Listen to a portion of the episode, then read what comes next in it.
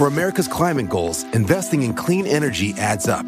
But what doesn't add up is an additionality requirement for clean hydrogen. Additionality would put an unnecessary and inequitable burden on domestic clean hydrogen producers and have serious consequences for America. America needs clean hydrogen, but an additionality requirement just doesn't add up. Get the facts at cleanhydrogentoday.org. Paid for by the Fuel Cell and Hydrogen Energy Association.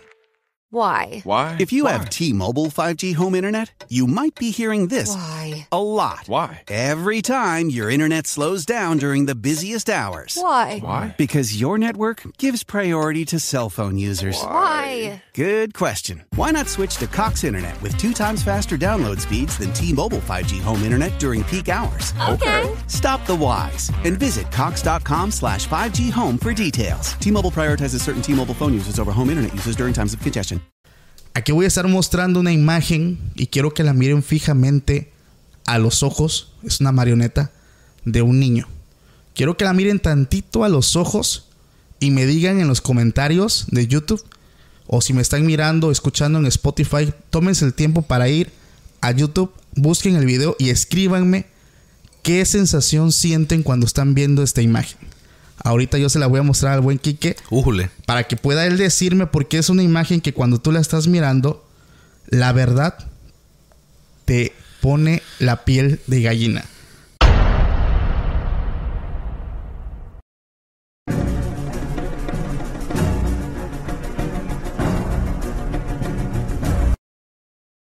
Hola, ¿qué tal amigos? Sean bienvenidos a un capítulo más de Podcast Extra Normal. Mi nombre es Paco Arias y me da muchísimo gusto estar de nuevo aquí con todos ustedes.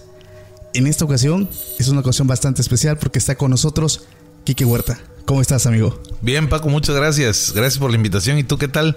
Pues muy bien, la verdad es que esto ya debió haber salido muchísimo antes. Estamos en vivo, digo yo a veces. Eh, lo, lo que pasa es que vamos a poner un poquito en contexto. La verdad es que Kike, chulada de persona. No, hombre, viejo. La verdad es que eh, ya es la segunda vez que está con nosotros. La primera tuvimos un problema técnico. Entonces ya estamos de regreso. La verdad es que qué buena onda de, de Quique de que no, no se ofreció. No, ¿sabes qué? Y aquí está con nosotros. ¿Qué onda, Quique? Cuéntanos un poquito de ti para que la gente te empiece a conocer. Claro. Y en automático pues vayan y también te empiecen a seguir en tus redes sociales. Bueno, pues gracias Paco otra vez por la invitación. Yo soy Quique Huerta, soy músico, ¿no? Este, tengo por ahí, como dice Paco, ya mis redes sociales. Eh, hay una página en Facebook, Quique Huerta, primero con Q y luego con K, Quique. ¿no? Está medio raro, pero ese es mi nombre artístico. Ok, ok. Ya, pues son algunos años, este, trabajando con esto del tema musical. Eh, toco con algunos amigos. eh, ahí en las redes podrán ver también tuvimos una serie de, de- de lives a través de Facebook que estuvimos haciendo el año pasado y hasta mayo de este año.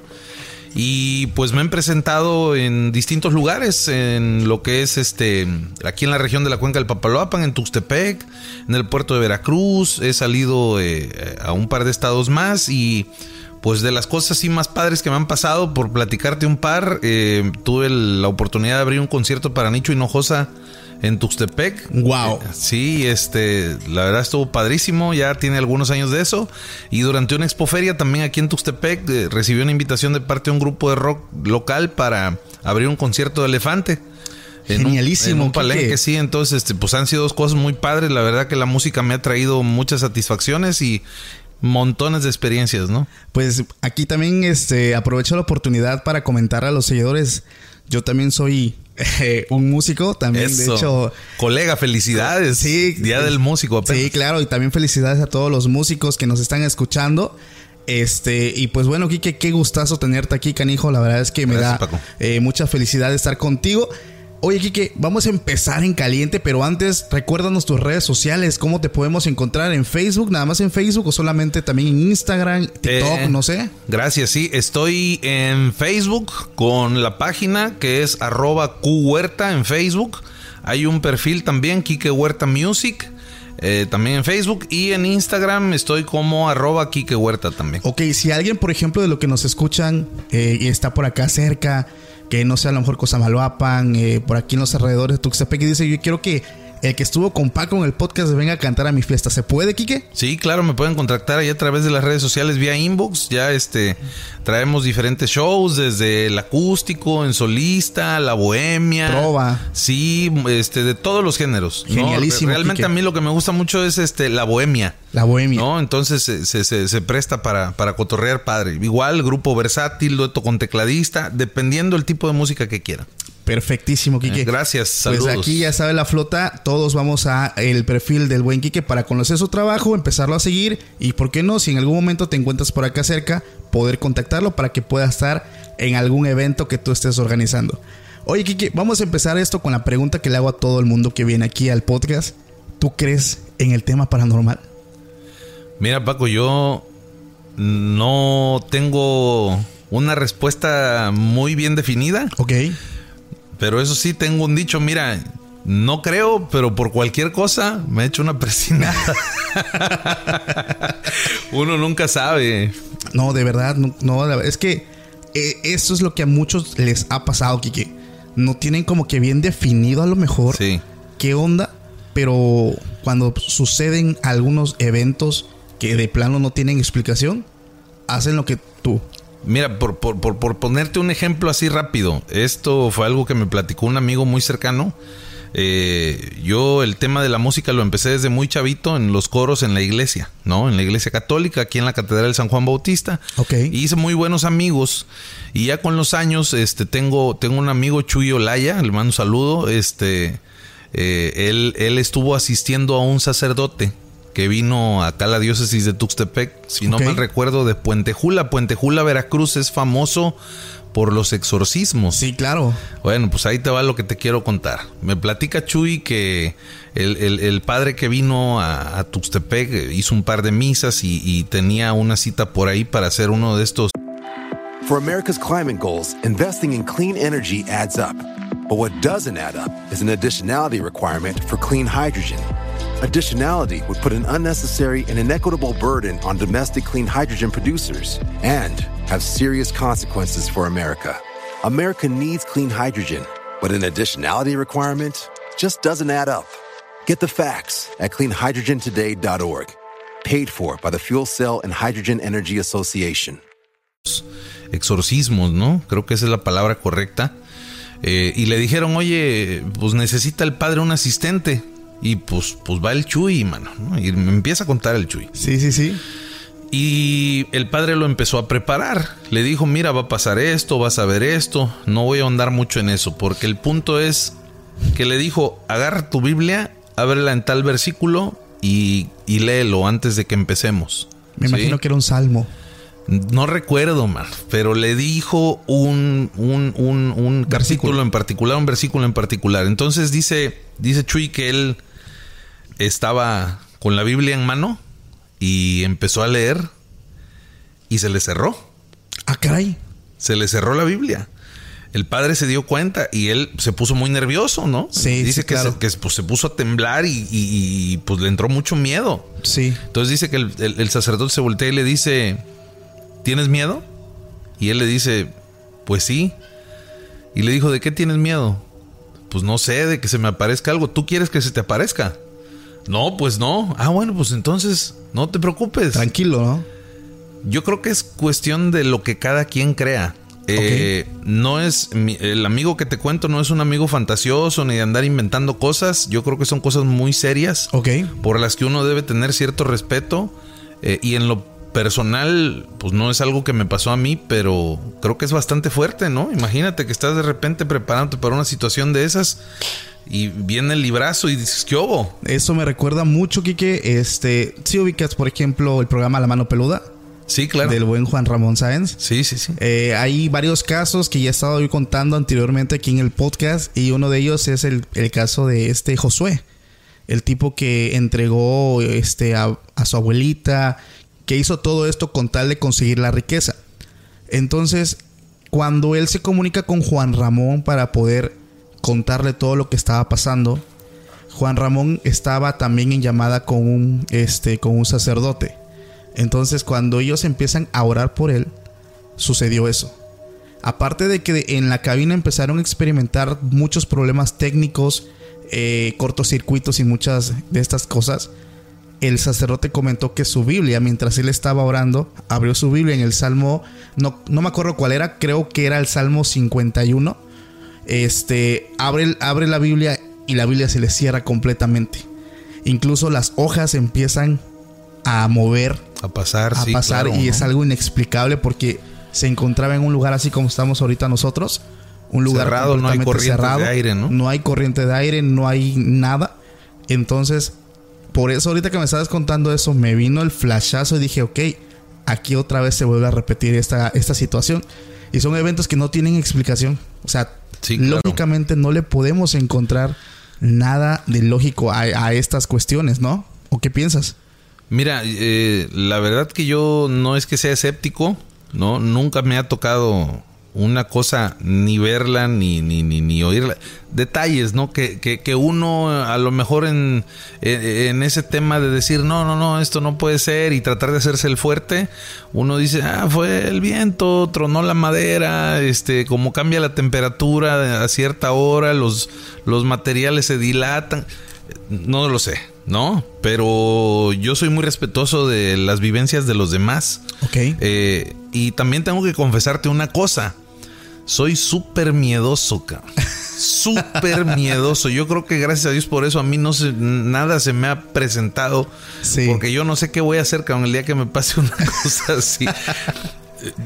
Hay mucha gente que tiene el gusto por, por las películas de terror, los thrillers y todo esto, Ajá. ¿no? Este, ¿A ti no te gustan? No, no puedo. No puedo. verdad? Yo, acción, comedia, romance, ciencia ficción. Me dice a veces mi esposa, oye, este, no, es que hay una película buenísima, quiero verla, mira. Te conjuro. Espérate, no, no, pero me dice, pero no es de miedo, ¿eh? No es de miedo, es de suspenso nada más. Ah, ya sea, te sabe. eh, no, güey, engañado. o sea, sí, porque sí. al final ahí estoy Ya sabe cómo llegarte, ¿no? Digo, ya tenemos mucho en la vida como para todavía estar atormentándonos. Entonces, cuando empiezan las historias de terror, yo me abro. Hoy, Ok. la neta, créeme que estoy haciendo un esfuerzo No, manches, mundial por estar aquí contigo. Pues mira que tra- traigo una historia que... Oye, ah, sí, chido. Ahí te ves, ¿no? Ahí nos vemos. Te traigo No, una no. historia aquí que, que estaba yo, que me encontré hace unos días por la internet. Entré, la empecé a investigar y la verdad es una historia que... Rayos, o sea, por la veracidad de esto, porque hay registros, hay fotografías.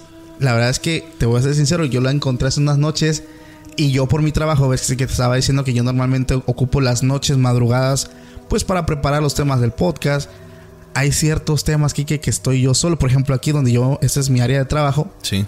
La neta, hay cosas que son tan gachas, tan fuertes, tan pesadas, que tengo que decir, ok, bye, cierro esto, mañana de día le continúo en mi trabajo allá donde pueda.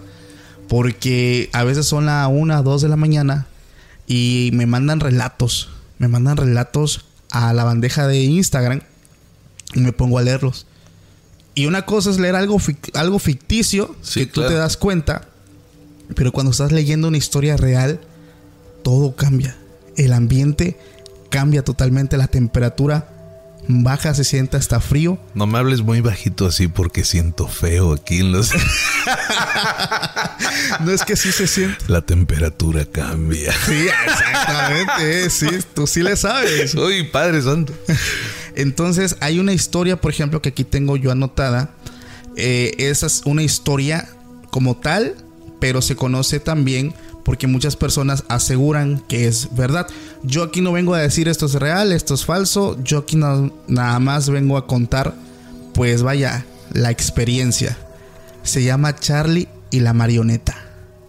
Aquí voy a estar mostrando una imagen y quiero que la miren fijamente a los ojos. Es una marioneta de un niño. Quiero que la miren tantito a los ojos y me digan en los comentarios de YouTube o si me están mirando, escuchando en Spotify, tómense el tiempo para ir a YouTube, busquen el video y escríbanme qué sensación sienten cuando están viendo esta imagen. Ahorita yo se la voy a mostrar al buen Quique Újule. para que pueda él decirme porque es una imagen que cuando tú la estás mirando, la verdad te pone la piel de gallina. Déjame buscar tantito la imagen. No podemos grabar mejor mañana en la mañana. A ver. Mira aquí que te voy a poner esto y dime, por ejemplo, cuál es lo que es lo primero que tú sientes cuando estás viendo esta imagen. A los ojos. No me va a brincar nada. Es solamente una imagen. ¿Qué te transmite esa mirada? Pues te, te- te ve fijamente y es como una mirada muy humana, o sea, es como muy realista, ¿no? Como, o sea, sí parece muñeco de la parte de de, de, De las facciones del de la rostro. boca, sí, pero la mirada es y, y es una imagen que se ve un poquito así difusa, pero pues te está viendo, es más como que se le mueven un poquito los ojos de ¿Verdad que repente, sí? ¿no? Te voy a contar la historia que hay detrás de este muñeco. Este muñeco es una marioneta, o bien, se pensaba que era una marioneta. En la antigüedad, te hablo de allá por los años 1920 a lo mejor. Si me equivoco, ahí me van a estar en los comentarios corrigiendo. En la antigüedad, pues ves que pues, no había muchos temas de entretenimiento en los pueblos. Y cuando llegaban estos pequeños festivales, shows, pues la gente del pueblo llegaba y se reunía, ¿no? Y todos disfrutaban, todos iban en familia. Y eran de gran relevancia en, esos, en ese entonces que pues no existía la televisión, la radio, que se empezó a dar años más adelante. Entonces cuando llegaban estos shows, mucha gente iba porque era el único entretenimiento que había. Y a veces estos shows llegaban muy pocas veces al año, podían llegar una o dos veces al año. Entonces cuando llegaban era mucha felicidad. En esos shows veían muchísimas cosas, tal cual, de hecho a mí me mira a la mente la historia de Pinocho, ves que lo reclutan en un circo Así y llegaban a pequeños pueblitos y pequeños shows, ¿no?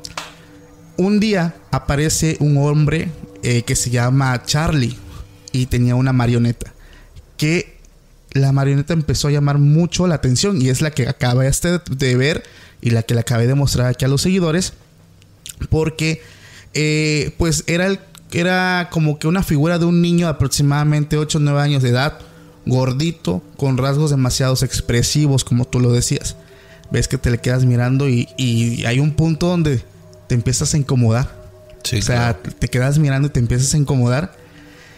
Y este muñeco empezó a pues a causar gran sensación porque una los muñecos en ese entonces de esos shows que son donde hacen como que hablan, no sé, está uno habla con la boca simulando Sí, que el muñeco la- habla. La ventriloquía, ¿no? Exactamente, exactamente. El muñeco hablaba, pero Charlie no se veía que él moviera la boca. Entonces, eso fue lo que realmente también atrajo mucho a más gente para que vieran el show. Porque una, era el muñeco que era más grande de lo normal. Pues todos son muñequitos como de 40, 50 centímetros a ver a, a un muñeco ya de metro y tanto. Y lo mejor o, o lo asombroso es que la boca se movía y pareciera que se hablaba. Entonces se populariza todo esto, Quique. Y este hombre se hace famoso. Y a los pueblos que él iba, mucha gente quería ir a ver a Edgar, que así se llamaba el niño, el, el muñeco. Entonces, mucha gente en ese entonces, en esos años, cuando pasaban ciertas cositas, todo lo asemejaban con la brujería, con el satanismo. Entonces empezaban a decir que Charlie y su muñeco Edgar eran algo satánico, eran algo demoníaco, porque pues él no movía la boca y porque el muñeco te transmitía fuera de transmitirte algo bueno, te transmitía algo negativo. Entonces, eh, mucha gente, muchos padres de familia no querían que sus For America's climate goals, investing in clean energy adds up. But what doesn't add up is an additionality requirement for clean hydrogen. Additionality would put an unnecessary and inequitable burden on domestic clean hydrogen producers and have serious consequences for America. America needs clean hydrogen, but an additionality requirement just doesn't add up. Get the facts at cleanhydrogentoday.org. Paid for by the Fuel Cell and Hydrogen Energy Association. hijos fueran al show por temas ya paranormales, por temas de terror, eh, por temor a no sé, a que se deba que eh, realmente este hombre sí estaba practicando algún tipo de magia o esoterismo, no lo sé. El caso, Kike, para no hacerte el cuento largo, es que Charlie no dejaba que nadie se acercara al muñeco. Nadie. Tenía estrictamente prohibido que la gente, que los fans llegaran, lo agarraran o lo cargaran. Solamente él podía hacerlo y nadie más. Un día en un show, en un mes de febrero, este, él se iba a presentar, termina el show, van a camerinos y ven que Charlie y su muñeco se guardan, pero no salían. Por alguna razón personal del show tenía que decirles que salieran, pero no se atrevían a tocarle la puerta, porque ya era tarde, pero tenían miedo de abrir y ver qué encontraban. El caso es que, que, que no se atrevieron a abrirle. Incluso algunas personas decían que se escuchaba al hombre gritar, pero no se atrevían a abrirle.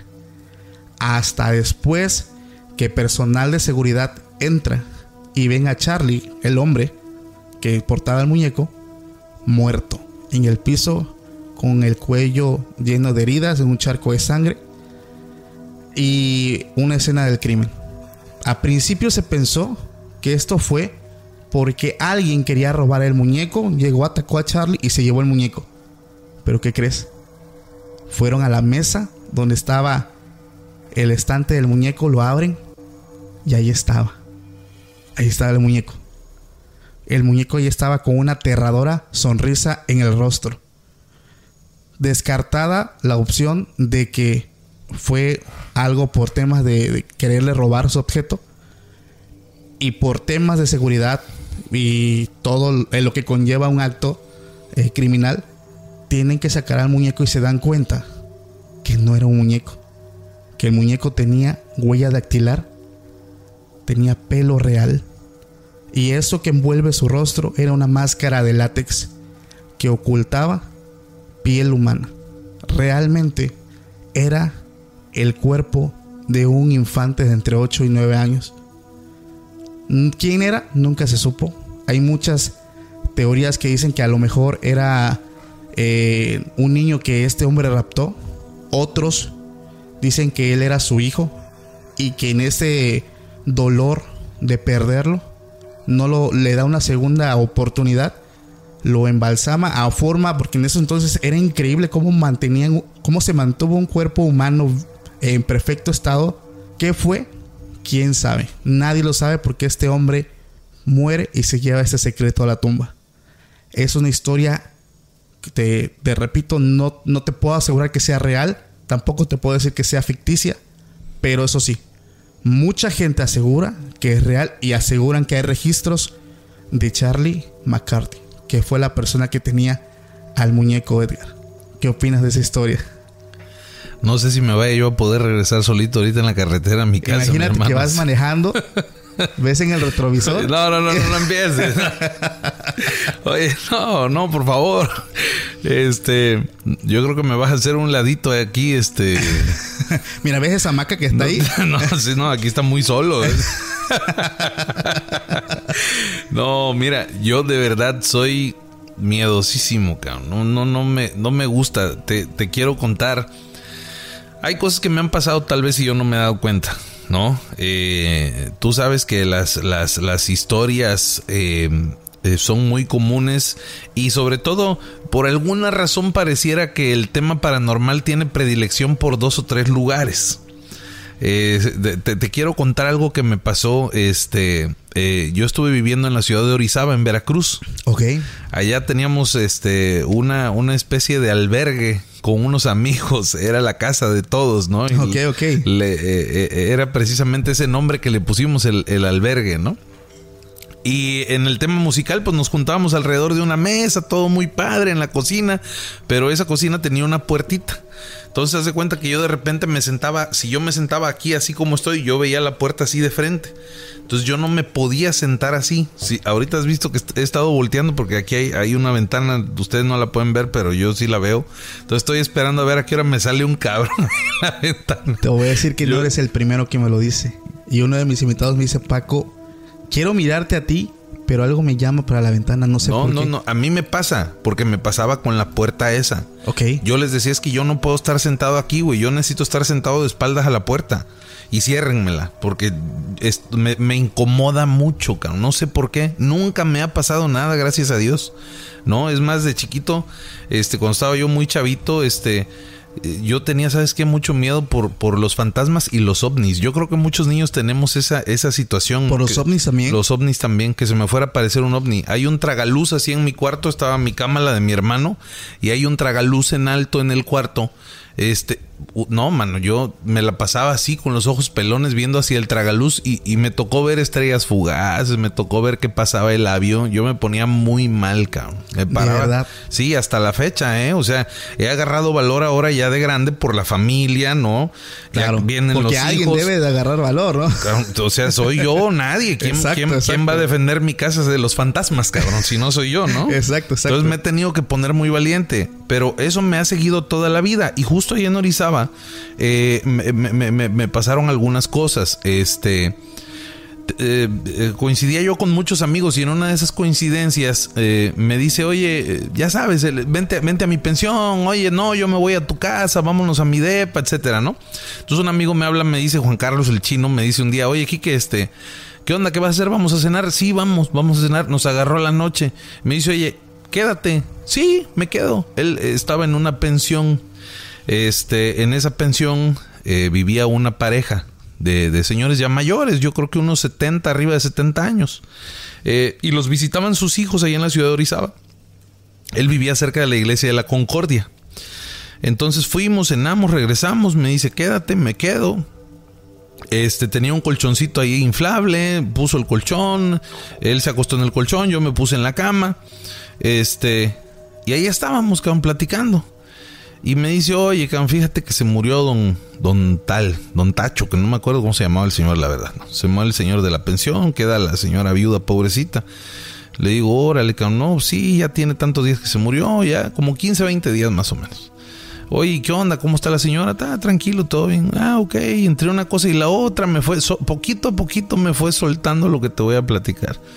Me dice aquí que este, eh, ¿cómo estás? Bien, no sientes el ambiente pesado ni nada. No, no, para nada. ¿Por qué, güey? Mira, te voy a decir la neta, porque me conocen, cabrón. Ok, Saben que soy súper miedoso, la flota, güey. ok, ok. Es el chino, Quique. Te tengo que decir la neta, güey. Porque, porque yo te conozco, ¿sí? Este. em, hace unos días estaba yo durmiendo. Y yo recuerdo que me paré en la madrugada. Y duermo a veces con la puerta abierta, pero no sé qué me dio y la cerré y le, eché- le eché seguro. Estoy súper, súper seguro que le eché seguro, cabrón. Y al otro día que amanecí, la puerta estaba abierta. Eso fue la primera noche. La segunda noche me quedé con eso. Dije, a lo mejor no le eché seguro, se asomó doña Conchita, no sé cómo se llama la señora, ¿no? Este, a, ver si yo estaba a lo mejor y pues dejó la puerta abierta, ¿no? Pero pasó la segunda noche y, y- en la mañana yo recuerdo que le puse seguro, tuve mucho cuidado esta vez y, apareció abierta la puerta. Y, me dice, "Eh, no, no te sé decir qué pasó, cabrón. Y le digo, a ver, güey. ¿Y la tercera noche? La tercera noche soy, güey. Puta, Paco. No, le dije, ¿sabes qué, cabrón? Me da mucha pena, Juan. Yo soy muy amigo tuyo, güey. Pero me voy. Ahí te ves. Sí, no, güey, yo no, le- no, mira aquí que aguanta, no, no, no, hazme el paro, por favor, güey. Tú sabes que yo no soy miedoso, pero la neta, no sé qué hacer. Le digo, pues vámonos a mi pensión, no, ya es tarde, güey. O sea, el vato tenía mucho miedo, cabrón. Sí. Y seguramente lo que me contaba, pues lo vivió. No, no dijeras tú, pues yo no te puedo decir si es real o no es real, pero él me estaba platicando eso y con el gran afecto que nos tenemos fue honesto conmigo porque me conoce. Sí, sí, sí, claro. Y sí me dijo, ¿sabes qué? Aquí que hoy es, hoy es la tercera noche, cabrón. Puta. La tercera es la vencida. Le dije, no, güey. No, no, yo no puedo, no puedo, discúlpame, Juan, no puedo, güey, me voy a ir. No, güey, por favor. Bueno, ahí entre los dos, ¿qué hacemos, cabrón? Me dice, mira, vamos a poner el colchón pegado a la puerta. Le digo, sí, güey, pero yo no voy a dormir en el colchón, ¿no? O sea, trancamos en el, el- el colchón en el piso, atrancando la puerta, cerramos, le echamos seguro. Yo me dormí en la cama, el vato en el colchón pegado a la puerta. Es más, corrimos la cama para que atrancara más el colchón todavía. Y ahí dormimos, güey. Ya hubiera sido mucho. Ya cotorreamos, ya después se te pasa, ¿no? Claro, claro. Le, le digo, pinche chino, nomás falta que amanezcamos uno encima del otro porque, que- porque él se metió el fantasma de Don Tacho y nos la aplicó. Le digo, no, no sé, güey, pues ya ni modo. Nos dormimos con la luz prendida, cabrón. O sea, dos machitos de 19, 20 años doblados de miedo, güey. Es que estas experiencias que, que este, de verdad, un amigo lo decía, el verdadero miedo, el verdadero terror, no necesita efectos especiales, No, ocupas, incluso que, se- que sea de noche, o sea, realmente cuando se presentan este tipo de hechos y la gente que nos escucha no me va a dejar mentir, cuando realmente se están viviendo estas cosas puede ser a cualquier hora del día o noche. Incluso puedes estar hasta acompañado. O sea, no ocupas estar solo o a oscuras Sí, para no. poder sentir que la sangre se te hiela cuando pasan estas cosas. Te platico otra, perdón. Ah. Adelante, hermano, Antes de que se me olvide, justo de Orizaba también. Yo estuve viviendo un rato ahí. Yo vivía en un lugar, en unos departamentos que solían seguramente ser un hotel hace algún tiempo ahí en el centro de Orizaba, em, a- arribita del mercado que está ahí por la calle Madero. Eh, si no mal recuerdo, ¿eh? Eh, un lugar muy conocido. eh, ese edificio porque está al lado de un lugar que se llama Los Baños Rosa. La gente que te escucha de Orizaba va a saber de qué estoy hablando. Yo ya me había regresado. Me regresé de vivir de ahí a Orizaba. Ya estaba yo otra vez en Tustepec. Mismo personaje, el famosísimo chino. Ok. Eh, Ya estábamos con otros amigos platicando acá. Y justo estábamos platicando esa anécdota, ¿no? De, de- de- de- de su, de su pensión. Y me dice, no, si tú has de creer que donde tú vivías estaba muy tranquilo. Le digo, nunca me pasó nada. Entonces el chino me dijo algo que nunca se me va a olvidar, cabrón. Me dice, ah, nunca te pasó nada. Me dice, este, ¿qué tanto tiempo se tardaron construyendo ahí arriba de donde vives? Le digo, pues, pues yo me regresé y todavía seguían trabajando los albañiles. Sí. ¿Y tú cuándo viste que entraran los albañiles? Me dice. Ah, no manches. Todas las noches, Paco. Y eso sí yo lo escuché. Sí. Todas las noches se escucha gente trabajando en el techo del edificio, cabrón.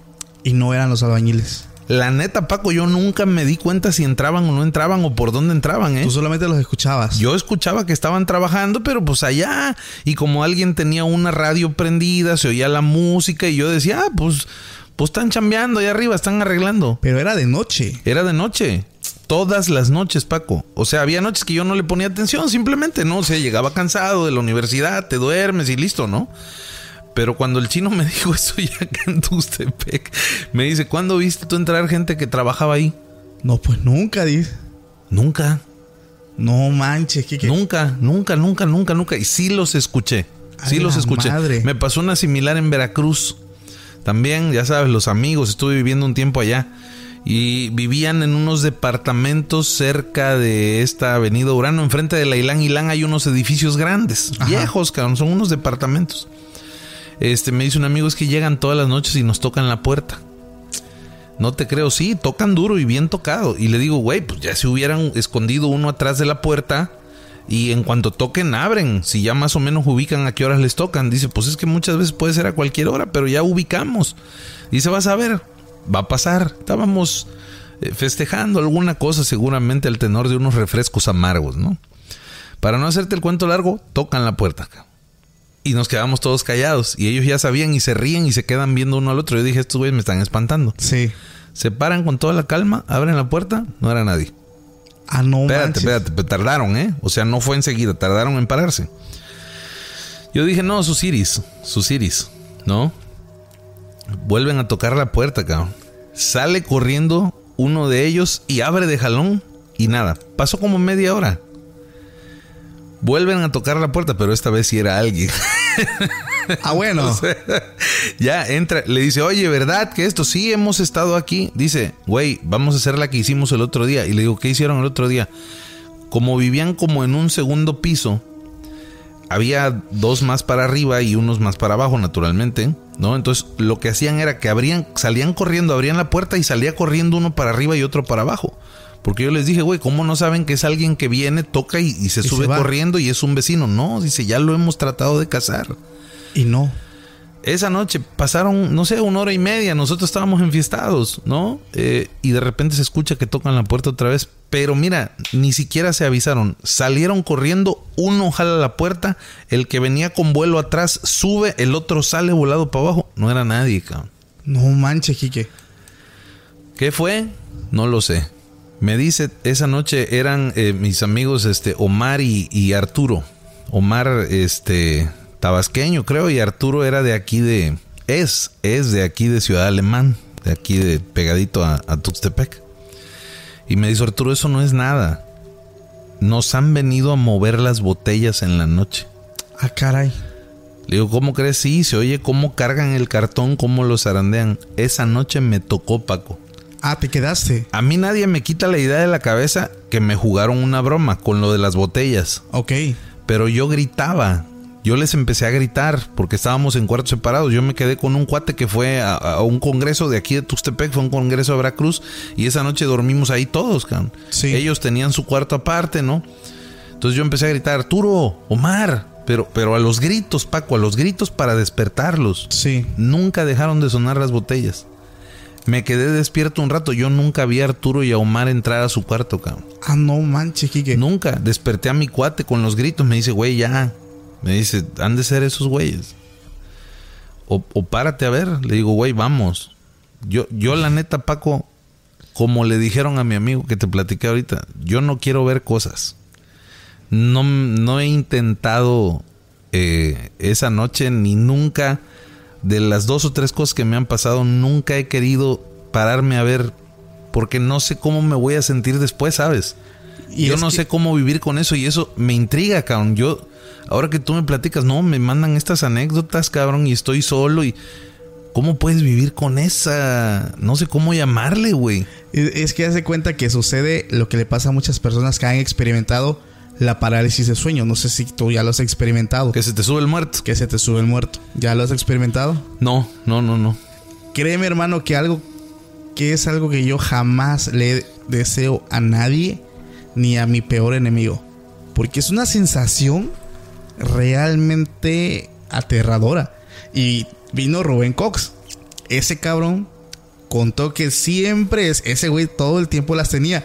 Me decía Paco, imagínate, normalmente la gente se espanta porque no se puede mover. Ajá. Dice, yo de morro sufría de sinusitis, que me obligaba a respirar con la boca durante la noche. Y ahora imagínate, a mí se me estuvió el muerto, yo con mi pinche problema, no podía respirar, güey. Dice, o sea, no me podía mover y No tampoco respirar. Dice, si de por sí esa experiencia es macabra, para mí era dos veces más macabra, güey. Porque no me podía mover y no podía respirar. Dice, o sea, y, y- y luchas con eso, cabrón. Y lo, lo gacho de estas experiencias, Kike, es que normalmente tú piensas que no estás dormido porque puedes ver todo a tu, a tu alrededor, puedes ver la ventana, tus muebles, puedes ver todo, Kike. Todo tú estás ¿Tú por qué crees que sea eso? ¿Cómo? ¿Por qué puedes ver? Bueno, el, el término científico supuestamente es porque tu cerebro no o sea, está en un está como en el limbo, no estás ni despierto ni estás dormido. Pero físicamente estás con los ojos abiertos. ¿o? Eh, sí, físicamente tus ojos están semiabiertos y es por eso que tu subconsciente, una parte de ahí, está encendido y estás captando todo, pero tus músculos se encuentran en un estado de relajación que no los puedes mover. Entonces, es una experiencia muy macabra, que a pesar de que te digo de que ya tiene la explicación científica, es muy macabra, güey. No solamente por no poderte mover, sino porque durante ese trance puedes ver y oír un chingo de cosas, cabrón. Hasta lo que no. Ah, o sea, puedes desde ver sombras, ver chaneques, ver espectros, ver a una mujer, ver niños. Y no solamente verlos así de reojo, cabrón. Verlos moviéndose, acercándose a tu cama, que- tocándote. Incluso he tenido personas que estando aquí sienten cómo se sientan en la cama y el colchón se hunde. O sea, son experiencias sumamente aterradoras que de verdad, si jamás te ha pasado, te lo sigo deseando, carnal, que nunca te pase. ¿Sabes qué sí me ha pasado? De repente vengo manejando y siento en la espalda que algo se mueve, como cuando tú vas en el asiento adelante del carro y te clavan la rodilla sin Ajá, querer, que así. Eso sí me pasa, pero yo le achaco que son como espasmos musculares, ¿no? De que por la postura y eso, eso sí me pasa mucho. Las primeras veces, put, pues sí, sí, decía yo, hijo, dijeras tú, a ver si no me aparece el Charlie aquí en el, re- En el retrovisor, güey. Pero eh, acabas de decir algo, eh, Paco, que me, me trajo un recuerdo que te, te- te tengo así guardado ahorita porque esto está... Pues ju- dijera el teacher López Dóriga, juzgue usted. Lánzalo, lánzalo. Tú acabas de hablar ah, algo relativo a los estados de conciencia y de relajación. Sí. ¿No? Hay estados de relajación donde tu mente está ahí, eh, como eh, más, más, más tirada al, al- al inconsciente, ni siquiera al subconsciente, ¿no?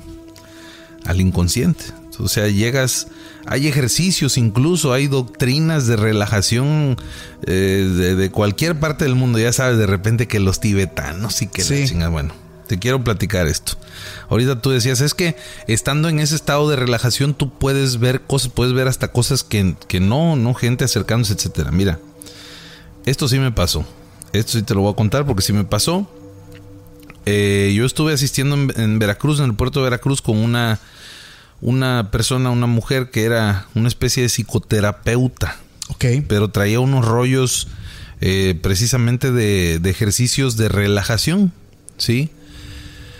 Y ella daba algunos cursos también motivacionales y sí, eh, era una especie de coach, pero cuando no existía el coaching, ¿no? Este, eh, pero, pero era una persona muy estudiada, muy preparada y que le había macheteado bastante eh, algunas cosas. Eh, entonces, mira, yo, yo empiezo a ir con ella porque de entrada era psicóloga. Este, empezamos a trabajar juntos, hay unos temas que traía y todo, y me dice, mira, necesitas venir a un ejercicio que hago yo los jueves, vamos a ponerle, ¿no? Ok. Eh, se llama pranayama. Yo no he investigado mucho del tema, te soy honesto, pero eh, ahí eh, nuestros amigos que nos están viendo, ojalá puedan hacer la tarea, ¿no? No se pierdan esto del pranayama. Ok, ya me interesó. Entonces, bueno, yo dije, va, ¿y qué es? No, son ejercicios de respiración asistida para relajarte y llegas, este, que te sirve mucho, te cura enfermedades, puedes, eh, no, no, mira, dice, no te quiero platicar mucho, ven y vívelo. Llegué tarde, cabrón. Unos minutitos tarde, lo suficientes como para perderme las instrucciones. Ok. Y, y- y ella, como ya estaba metida en, en- en- en que ella era la guía, Ma- Magda Kirchner es, eh, era su nombre. Magda ya, ya partió eh, de, de este mundo, ya falleció Magda. Magda Kirchner. Entonces, eh, como Magda ya estaba eh, guiando el ejercicio, pues yo llegué y, como dice eh, la Biblia, donde quiera que fueres, haz lo que vieres. Pues yo llegué, agarré una colchoneta, me acosté en el piso de un salón que tenía Magda, era una casa grande, este, porque era su instituto donde ella daba sus talleres y sus cursos, este, y sus consultas de psicóloga, ¿no? Este, entonces agarro mi colchoneta, me acuesto y empiezo. Eran unos ejercicios de respiración, ¿no? Y, y hacían gacho, Paco, ¿no? No sé si me vaya a salir, cabrón, ¿no? Este, la verdad te voy a decir una cosa, yo, yo soy muy, muy cotorro, muy burlón de repente, pero, Sí. pero esto que yo viví, Paco, eh, a mucha gente le puede parecer extraña, pero más o menos lo que hacían era un respiro ahogado, una especie de, a ver si no saturo mucho ahí el volumen, pero hacían algo así, mira. Así respiraban. A la vida. Y, y eran respiraciones profundas, cabrón. Una tras otra, una tras otra, una tras otra. Y yo lo empecé a hacer. Pues yo dije, pues eso están haciendo todos, pues eso hago yo, güey, ¿no? Ok, ok. Yo sin saber qué pedo, ¿no? Perdón, por, sí puedo decir Sí. sin saber qué pedo, ¿ah? Tú date. Y Paco, y así, güey, o sea, no me sale ya, güey, pero no sé, tenía yo 19 años. Este, y era, cierran sus ojos, etcétera, piensen en esto, y, y- y- ustedes respiren, mientras yo hablo, respiren, y te trababa así. Y otra vez, cabrón, llegó el momento en que me cansé, pero no nomás me cansé, Paco. Hay un momento donde te empiezan a asistir la relajación física y empiezan desde las puntas de tus pies. Y le empiezan a hablar a tu cuerpo.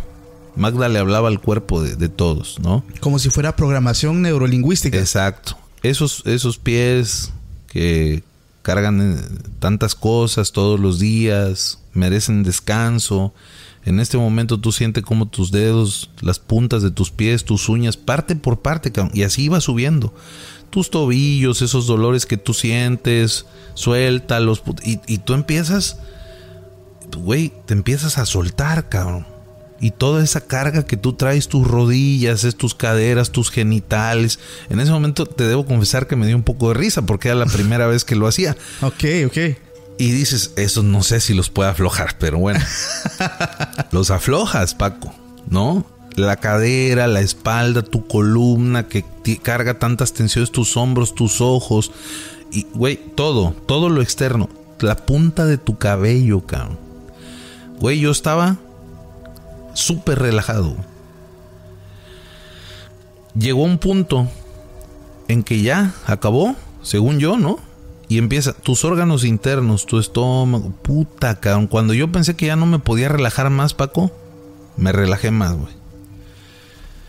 Eh, era una mujer muy preparada y en algún momento nos dice, ya respiren normal. Para cuando Magda dijo respiren normal, yo no me había dado cuenta que tenía las manos así. Ah, no manches. Mis manos estaban entumidas en esta posición. Así, cabrón. Así.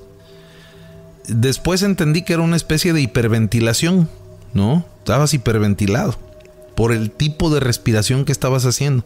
Y las manos tiesas, cabrón, con un hormigueo grande. En algún momento del, del, del, del ejercicio, en algún momento del ejercicio llegaron y te, y te ponían una sábana encima porque estaba el clima encendido. For America's climate goals, investing in clean energy adds up. But what doesn't add up is an additionality requirement for clean hydrogen. Additionality would put an unnecessary and inequitable burden on domestic clean hydrogen producers and have serious consequences for America. America needs clean hydrogen, but an additionality requirement just doesn't add up. Get the facts at cleanhydrogentoday.org. Paid for by the Fuel Cell and Hydrogen Energy Association. Why? Why? If you Why? have T-Mobile 5G home internet, you might be hearing this Why? a lot. Why? Every time your internet slows down during the busiest hours. Why? Why? Because your network gives priority to cell phone users. Why? Good question. Why not switch to Cox Internet with two times faster download speeds than T-Mobile 5G home internet during peak hours? Okay. Stop the whys and visit cox.com slash 5G home for details. T-Mobile prioritizes certain T-Mobile phone users over home internet users during times of congestion. Y hacía frío, güey. Tú estabas relajadísimo, ¿eh? Relajadísimo. En ese momento ya termina de hablar y te deja. Ya cuando ya te relajó, te deja. Pero pues yo no sabía qué onda, cabrón. Entonces pues yo estaba esperando la siguiente instrucción y habrán sido de este ejercicio unos 20 minutos, mano. Las manos entumidas, pero relajadas al mismo tiempo. Yo estaba concentrado en mi meditación porque te deja meditando. Era una cosa muy, muy rara, güey. Entonces, aquí viene la parte que yo conecto con lo que acabas de decir.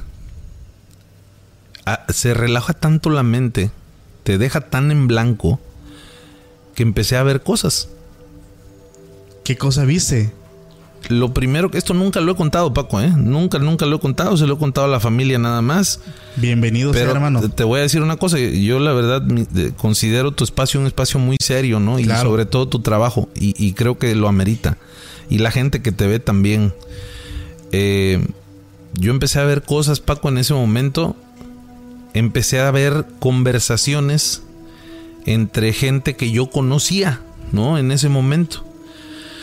Rostros conocidos, ¿no? Eh, eh, eran como flashazos de escenas no muy claros, no tan claros como un sueño, ¿no? Pero, pero ahí en, en ese como blackout en el que estás, así, eh, empieza a ver un rostro. Pero yo, yo, yo como que me obligaba a volver porque yo, yo decía, no, no, no, ¿qué tal que me hablan ahorita? Y yo ya, a lo mejor hasta me estoy durmiendo y estoy soñando. Sí. No alcanzabas como que a hilar qué, qué pasaba, sobre todo que yo no había recibido las instrucciones. Entonces yo empiezo a ver estas pláticas y de ahí me saltaba a otro lugar, a un lugar que yo no conocía, Y, y- y era una especie como de vuelo raro, como muy espiritual.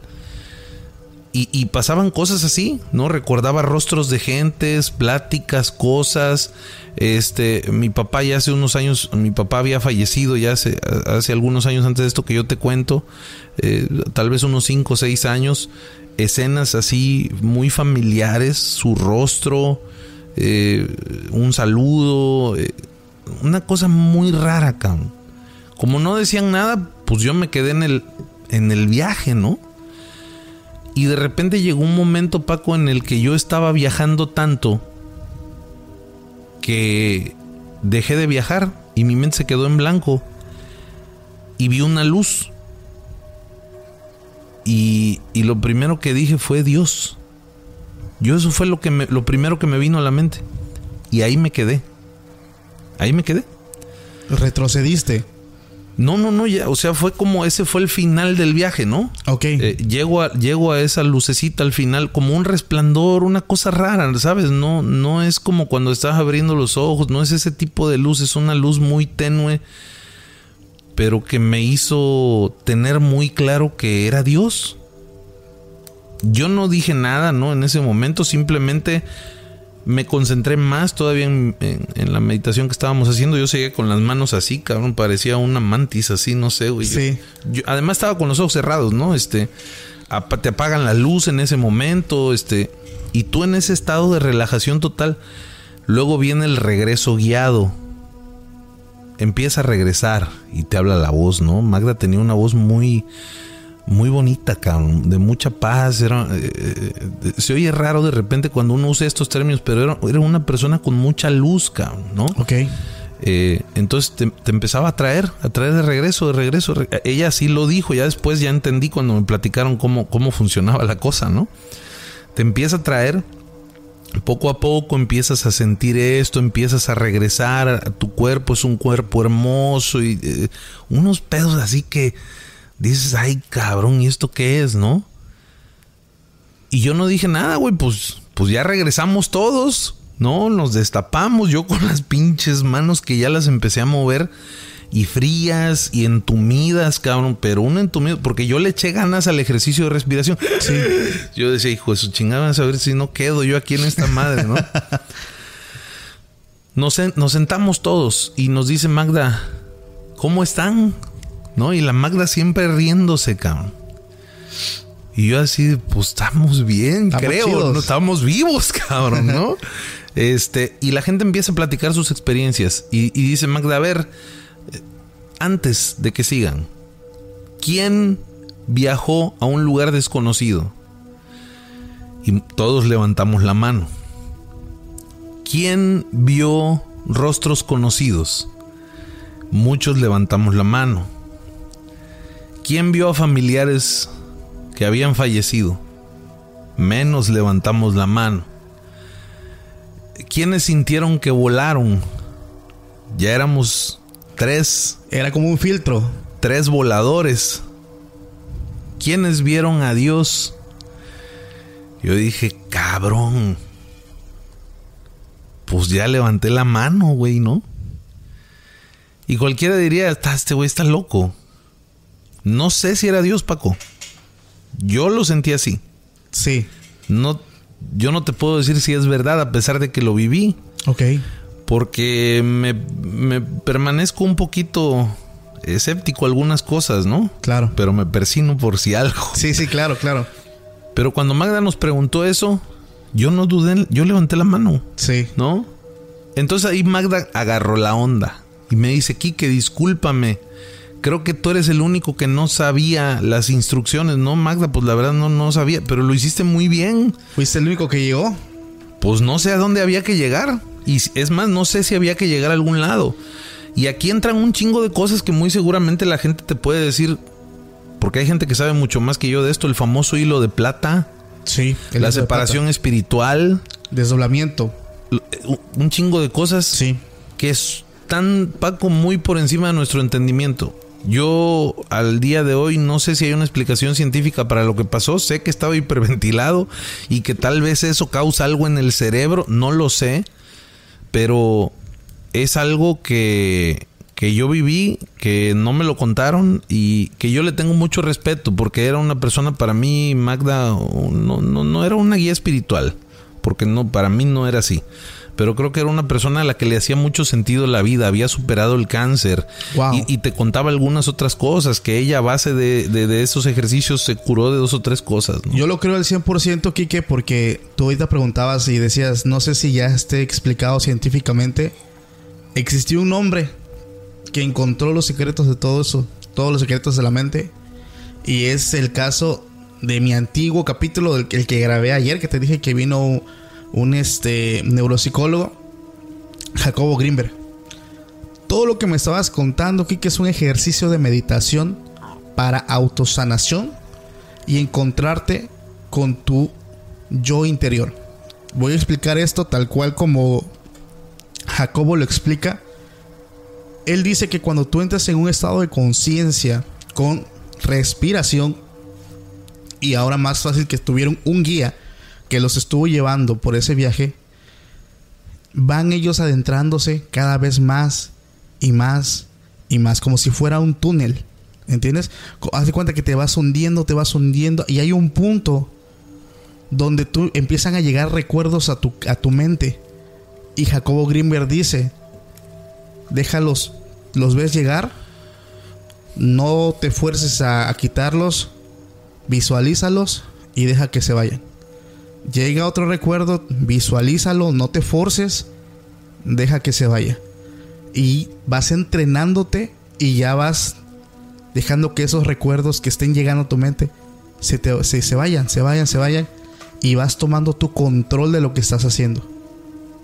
Mucha gente aquí que haciendo esto, estos ejercicios han quedado curados de enfermedades como cáncer, enfermedades degenerativas, enfermedades que no tienen cura al día de hoy.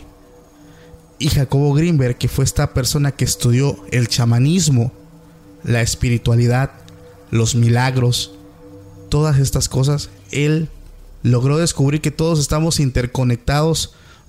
Popularmente lo podemos mencionar como una matrix, pero realmente es un subconsciente donde todos estamos conectados. Y cuando nosotros nos adentramos tanto, llegamos a ese núcleo, que es eso que tuviste. Y al llegar ahí sientes una paz tremenda, sientes una eh, calidad muy, muy bonita. Pero es cuando llegas al núcleo, llegas realmente a lo más profundo de tu ser. Estás en el final del túnel. Y ahí ocurren los milagros, los famosos milagros, lo sobrenatural. O sea, le podemos poner muchas palabras, pero aquí ocurre todo esto. Entonces, hay un chingo de ejercicios de meditación en internet.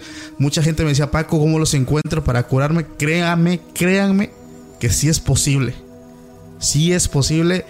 Y, y ahorita tú me lo estás, lo estás confirmando porque realmente hiciste exactamente lo que el, el- profesor Jacobo Greenberg describe.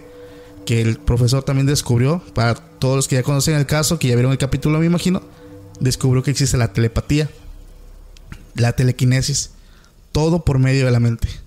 Entonces son cosas asombrosas que al día de hoy se sigue investigando, pero no conocemos la totalidad de lo que conlleva toda la mente, Kike. ¿O, qué- o tú qué opinas?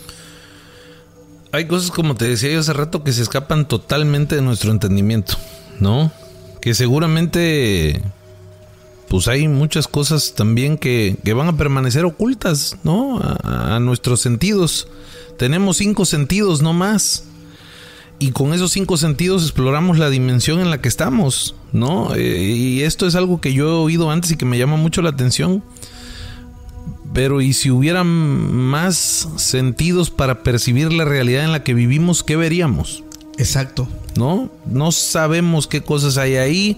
Este, desde luego, yo lo que sí te puedo decir es que me considero una persona de fe.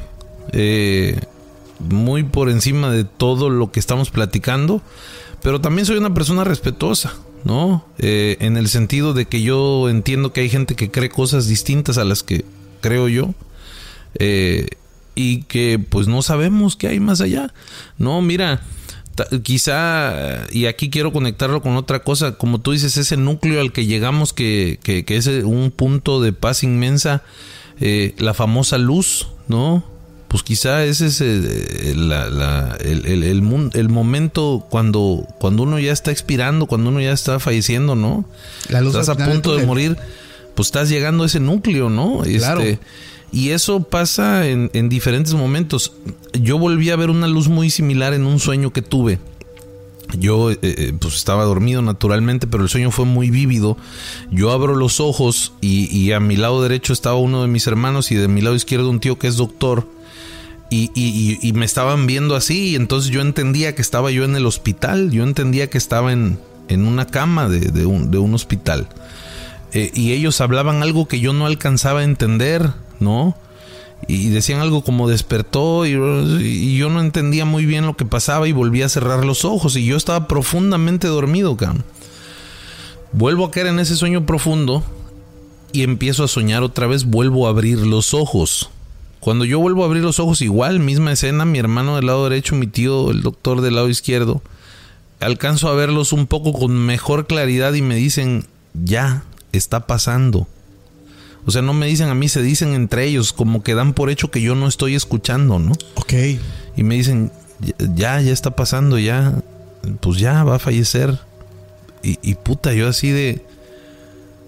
Cierro los ojos y, y- y em- y es esa luz, otra vez. Entonces, lo, lo que yo dije en mi sueño, lo único que recuerdo que dije en mi sueño fue, así acaba. Eso fue lo que dije. Y me quedé bien dormido otra vez, cabrón. Me morí, ¿no? En mi sueño me morí, ¿no? Ok, ok. Dormí, Paco, como no tienes idea, cabrón. Cuando yo me despierto en la mañana, porque gracias a Dios me desperté, pues yo sí me había muerto esa noche, cabrón. O sea, en, en mi sueño, en mi sueño, ¿no? Sí. Fue sumamente real y fue la segunda vez que yo he visto ese, ese resplandor raro. No es brilloso, o sea, yo en mi caso no, no es una luz así cegadora, ni... No, no, no, o sea, simplemente es un resplandor raro Muy cálido. súper así muy tranquilo, muy lleno de paz. Mucha que- paz. que y yo fue lo que dije, entonces así, así acaba. Y cerré los ojos y la realidad es que me quedé bien dormido, pero en mi sueño me quedé bien muerto, ¿no? Wow. Entonces sí, cuando yo me levanto en la mañana yo me acuerdo de eso, cabrón, pero yo estaba muy en paz. Yo estaba muy tranquilo esa mañana. Como si nada hubiera pasado, como si yo no estuviera cansado. No, muy bien, muy bien. Y otra cosa que me pasó, este, además de, de mi tema de la música, yo, yo trabajo para un banco, para una, cualquiera le llamaría financiera, pero es un banco, ¿no? Entonces yo empecé como promotor de crédito. Yo andaba ahí en la carretera, en la moto, ya sabes, ¿no? Ya Sí. mucha gente sabrá más o menos cómo funciona esto de, de ser promotor de, de crédito de algún banco, de alguna financiera. Y andas en la moto, de repente me toca un accidente. Este, acá en la región, yo iba de la ciudad de Ojitlán, que está aquí en el estado de Oaxaca, iba hacia, hacia Jalapa de Díaz. Son unos lugares muy bonitos, este, es carretera federal y vamos en la moto y de repente yo voy manejando, un amigo va atrás, esto ya no es sueño, esto sí me pasó. Chocamos, este, con un, un animalito, se nos atravesó un perro. Nos caemos de la moto y en, en- en- al momento del choque, For America's climate goals, investing in clean energy adds up. But what doesn't add up is an additionality requirement for clean hydrogen. Additionality would put an unnecessary and inequitable burden on domestic clean hydrogen producers and have serious consequences for America. America needs clean hydrogen, but an additionality requirement just doesn't add up. Get the facts at cleanhydrogentoday.org. Paid for by the Fuel Cell and Hydrogen Energy Association. Yo recuerdo que pues sentí como que quedé en el aire, ¿no? Este, no es así de que perdí el control, no, yo pues simplemente me sentí en el aire en ese momento y con los ojos cerrados em- empiezo a sentir clarito cómo voy dando de vueltas en el pavimento, yo llevaba mi casco, gracias a Dios. Este, pero en ese en ese vuelo y en ese en esas vueltas, Paco, todo fue muy rápido Sí. me- eso de que te pasa la vida por, por los ojos en ese momento es cierto, ¿eh? En una fracción de segundo. No sé cuánto duró las vueltas que yo di, pero yo estoy seguro que no fueron más de 5 segundos, cabrón. No creo que haya sido más tiempo. Fue, El tiempo se eso- detiene. Fue un chingadazo, eso sí, te lo puedo decir, ¿eh? Ok. Todavía me duele cuando, cuando llueve. Cuando empieza cuando cambia el clima. Cuando cambia el clima. Pero Paco, yo cuando voy ahí en el vuelo del trancazo, este, yo lo primero que veo son a, a- a mis hijas, cabrón. Este, cómo, cómo la- me despedí de dos en la mañana y, y- y- y, este, y la otra la noche anterior que la había visto, porque ya en la mañana ya no me despedí de ella. Este, y, igual me- imágenes de mi familia. Y dije lo que dije en el sueño Así termina. así termina entonces. Pero ahora dije entonces, o sea, fue como como si me hubiera yo acordado del sueño, cabrón. Sí, ¿no? sí, sí. O sea, en esa ocasión dije así termina y en este entonces así termina, dije así termina, entonces algo así, Lo estabas O sea, confirmando. como que no fue como como era, sino es en esta. Ajá. Pero gracias a Dios no me morí. ya se saben el desenlace porque estoy aquí. ¿verdad? este, pero sí me acuerdo que, que todo eso me pasó por, por la mente. eh, y, el último flashazo es otra vez esa, esa lucecita, ¿no? Sí, es que por algo lo dicen. O sea, es muy popular cuando te dicen que la luz al final del túnel es por algo. Mucha gente, así como tú, Kike, ha tenido esas experiencias. Este, yo he estado al borde de la muerte un chingo de veces. eh, y te puedo decir que solamente en una, para mí fue como un sueño. O sea, dormirte, dejas de existir. Pero es, es una también una sensación acompañada con mucha paz, con mucha tranquilidad, ¿sabes? Este, no es tanto así como otros te lo pintan. O, no sé si depende también de algunos factores. Pero la vez que a mí me pasó es una sensación de paz, de tranquilidad, como que te duermes, como que caes cansado. Tus ojos se cierran de, tanto cansancio y te desvaneces. Y yo creo que esa es la sensación de la muerte. Yo, yo realmente creo que así es morir. Es un sueño. Caes de cansancio, tus ojos se cierran y simplemente te desvaneces. Te olvidas de todo. Entonces, digo, mucha gente lo puede interpretar de muchas formas. Estoy seguro también que más de una persona de los que nos están escuchando y nos están viendo ya han tenido una sensación así. Y la verdad es que a partir, bueno, a mí lo me pasó que a partir de ese momento yo ya no le tengo miedo a la muerte. Porque yo de más joven, eh, digo, me pasaba mucho y, y no sé tal vez si a alguien le pasaba.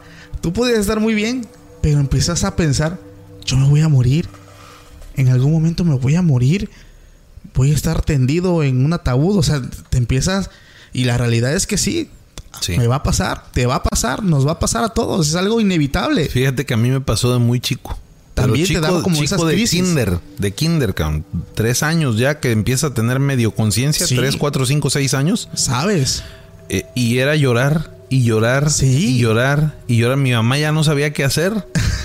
Porque de la nada yo le empezaba con, es que no me quiero morir, mamá. Y no me quiero morir. Y no, y, y no me quiero morir. Y era una hora llorando porque no me quería morir, cabrón. Han pasado 39 años y gracias a Dios no me he muerto todavía, ¿no? Todo es tanta chilladera para nada. Pero, pero la entonces realidad... me, me voy a que- callar, no voy a hacer ahorita. ¿eh? Pero la, pero la realidad, Kike, es que nosotros, los humanos, somos la única especie que está consciente de su mortandad. O sea, es algo interesantísimo. Los animales no saben ni conocen la muerte. Nosotros somos los únicos que vivimos con saber que, el, día de mañana nada nos asegura llegar.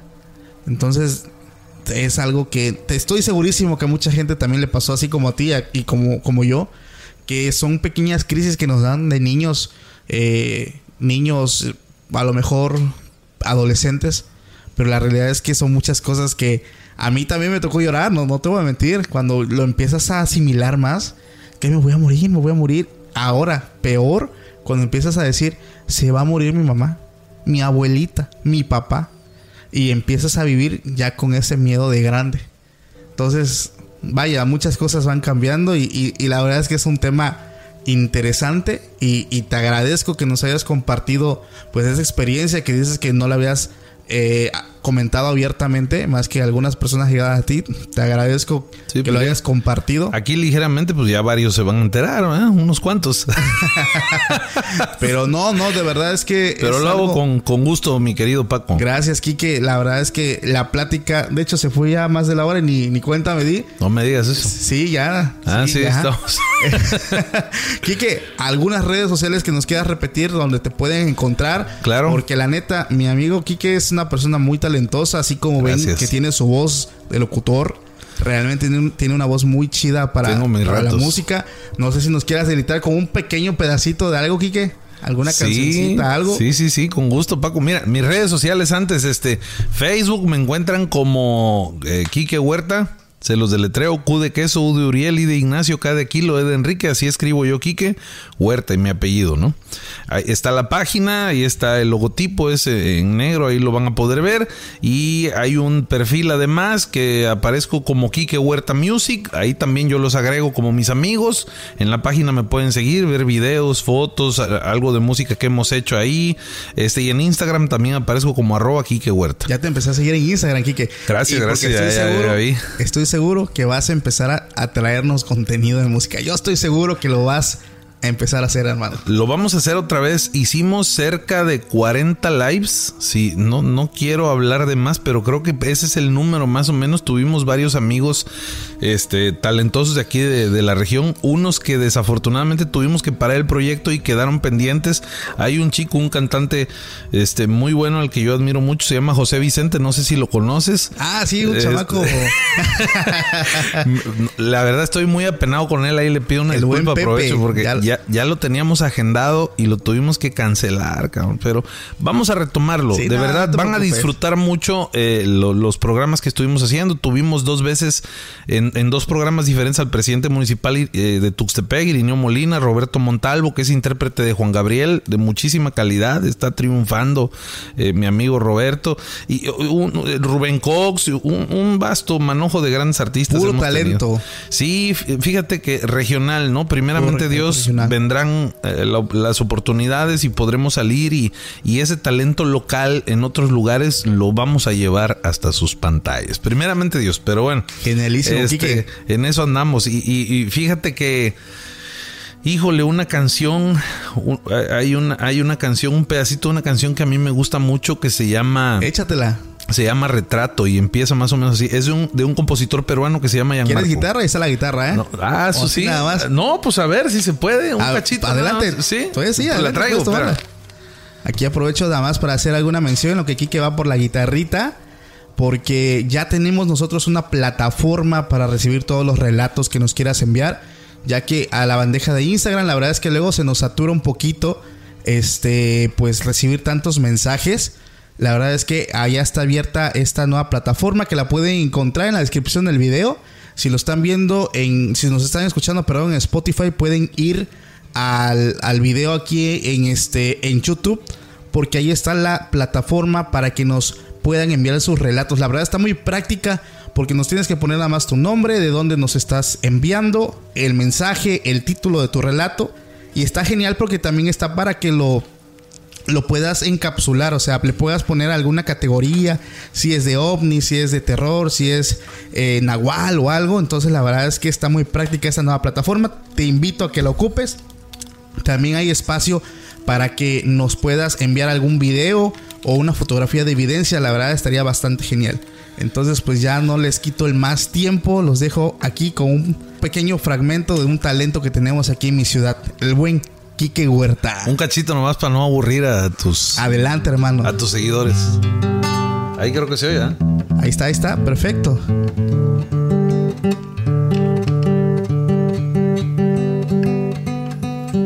La maña del músico estar afinando a la mera hora.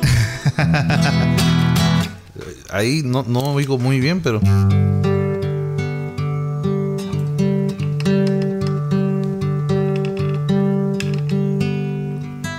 Se revienta, ¿no? No, no, está.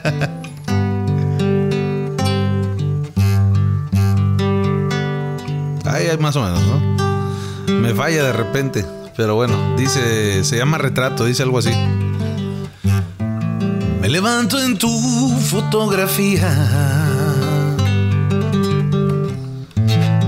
levanto y siempre ahí estás tú. En el mismo sitio cada día. La misma mirada, el mismo rayo de luz. El color ya no es el mismo de antes.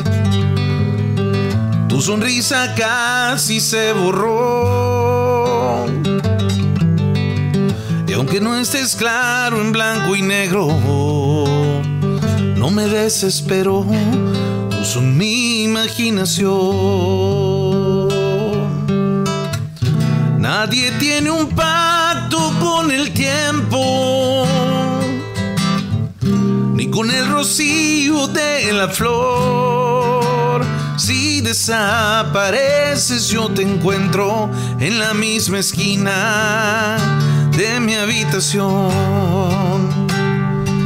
Cada día que pasa te pienso y te vuelvo a mirar. Cada cosa en su sitio, el pasado, el presente en mis dedos. Tus manos se vulgan y quieren tenerme ya está ahí porque ya no me da. Pero este. Bravo. Pon el mejor cachito que se pueda. No, hermano, pues gracias por compartirnos este, este fragmento. La verdad es que Quique es una persona que tiene bastante talento. Gracias. Yo eh, apenas nos conocemos, pero yo te conocía ya de vista porque yo también llegué a tocar en la misma cafetería donde luego tú tocabas. Sí, caray. Allá por el 2012, 2013, por ahí, 2014. Entonces, pues Quique, muchísimas gracias, hermano, por haber venido al programa. Esperemos que no sea la última vez que te vamos por acá. Y pues a todos los que nos escuchan, mandarles un fuerte abrazo. Eh, gracias por haber estado en este capítulo. Si te gustó, no olvides darle like al video, suscribirte al canal, porque así apoyas el proyecto para que sigamos, pues, llevando más videos, más relatos para ti. Te mando un fuerte abrazo, cuídate mucho. Nos vemos en el próximo video. Bye. ¿Ya? Listo. For America's climate goals, investing in clean energy adds up. But what doesn't add up is an additionality requirement for clean hydrogen. Additionality would put an unnecessary and inequitable burden on domestic clean hydrogen producers and have serious consequences for America. America needs clean hydrogen, but an additionality requirement just doesn't add up. Get the facts at cleanhydrogentoday.org. Paid for by the Fuel Cell and Hydrogen Energy Association. How powerful is Cox Internet? So powerful that one day, your daughter will be able to simulate a soccer match against some of the world's best players right from your backyard. Get gig speeds powered by fiber from Cox. It's internet built for tomorrow, today. Internet delivered through Cox's hybrid fiber coax network. Speeds vary and are not guaranteed. Cox terms and other restrictions apply. Hola, soy Daniela Guerrero, diseñadora, escritora y host de mi podcast Siempre hay Flores, un espacio donde uso la adversidad como trampolín mientras te comparto sobre experiencias de vida, enseñanzas de libros, documentales y más. También me vas a escuchar hablar mucho sobre la salud mental. Déjame acompañarte cada lunes con un tema nuevo en Spotify o tu plataforma de podcast favorita. Nos vemos. Chao.